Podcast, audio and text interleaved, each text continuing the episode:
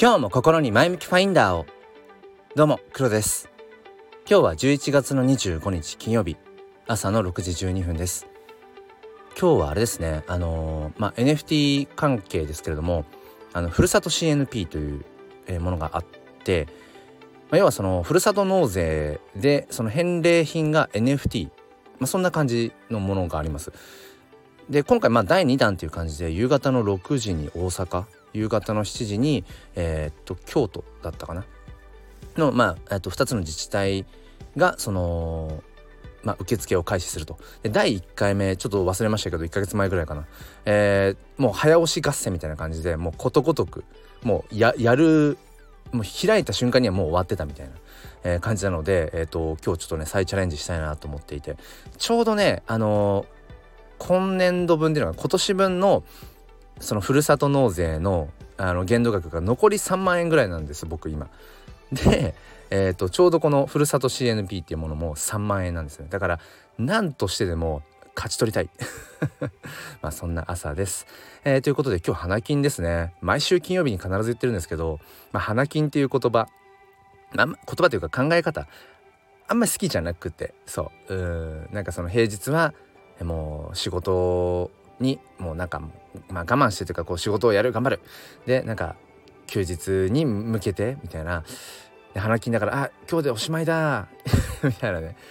あんまりそういう感覚が嫌で、うん、っていうのもなんか平日とその平日じゃないっていう。だからその仕事仕事じゃないっていう。なんかそこの何て言うかな分けて考えていく必要あんのかなって。それってなんかすごく無理をしてうん、なんかいやいや働いてる感じになんかこう自分でそこそういう風にしてないかって思って、うん、だからなんだ本業の仕事がある平日も別にその本業の仕事がない休日もどっちも同じその尊い一日っていう風に考えてた時に、うん、やっぱりなんかわけ隔てなくうん自分のこうまあ長いのか短いのか分かんないけどその人生のうん、まあ、連続性だよってことを自分は思っていて、まあ、こんなことをわざわざ言うのは面倒くさいやつだなっていう そんなところです。ということで、えーと、今日はですねながらながら習慣ながら習慣まあもっと言うとながら聞きですね。ながら聞きの習慣による弊害ってあるんじゃないかなっていう。まあこれといった答えは出てないんですけれども、えー、それについて話していきたいと思います。えー、よければお付き合いください。このチャンネルは切り取った日常の一コマからより良い明日への鍵を探していくチャンネルです。本日もよろしくお願いいたします。うん。ながら習慣っていう言葉があるかわかんないですけど語呂はいいですよねまあ多分多くの方が何かしながら何かをやるっていうこのながらっ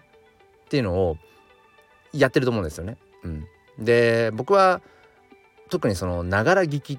ていうのがもう本当に習慣化されていて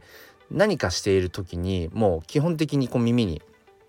まあ、ワイヤレスイヤホンをあのぶち込んでで何かしら聞いてるってことが多いんですね。うん、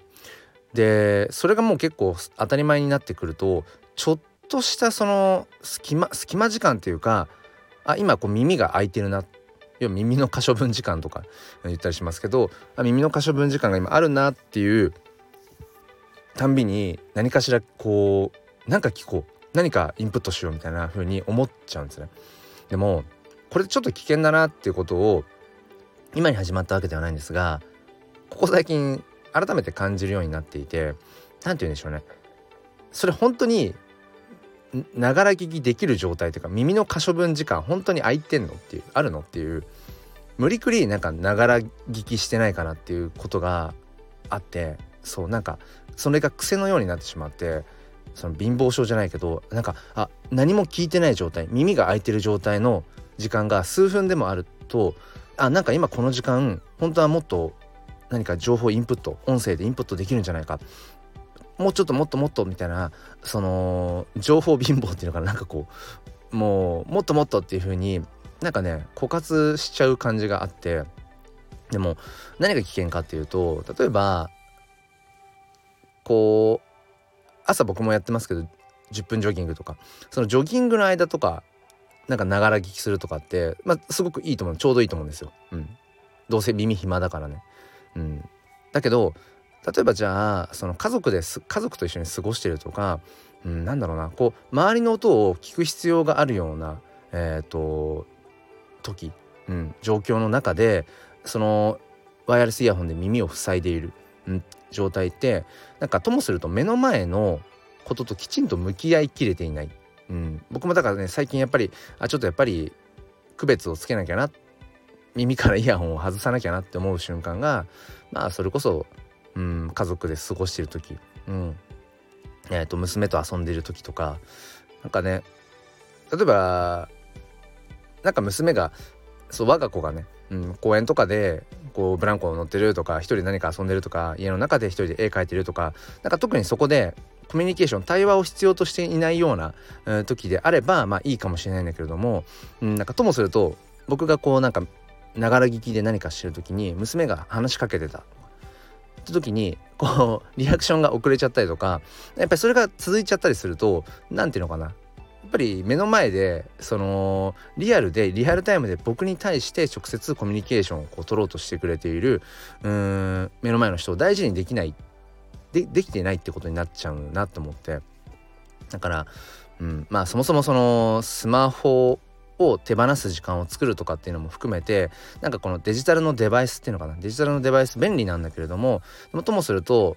それがもう習慣化されすぎてしまってもうそれがないと落ち着かないみたいなうんことになりかねないなってでこのながら聞きも同じようにその耳にイヤホンを基本的にこう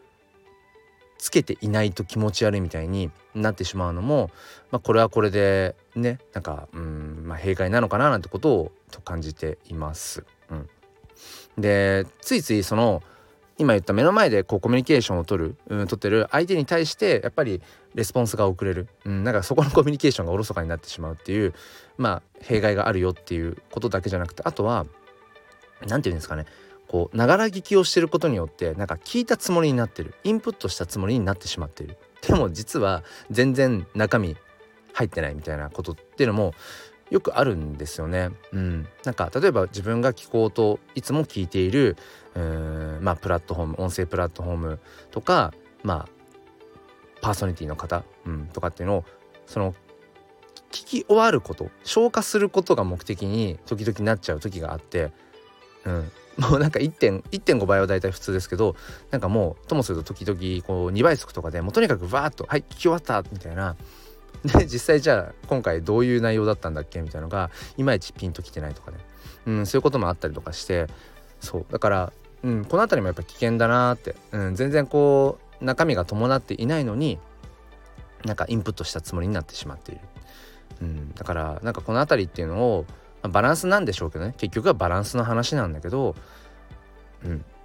今はこうあえて耳耳も耳だけじゃなくていろんなことをこう暇にしようみたいな。時間帯も必要なんだろうし、うん。まあ、一方でよし今はあえて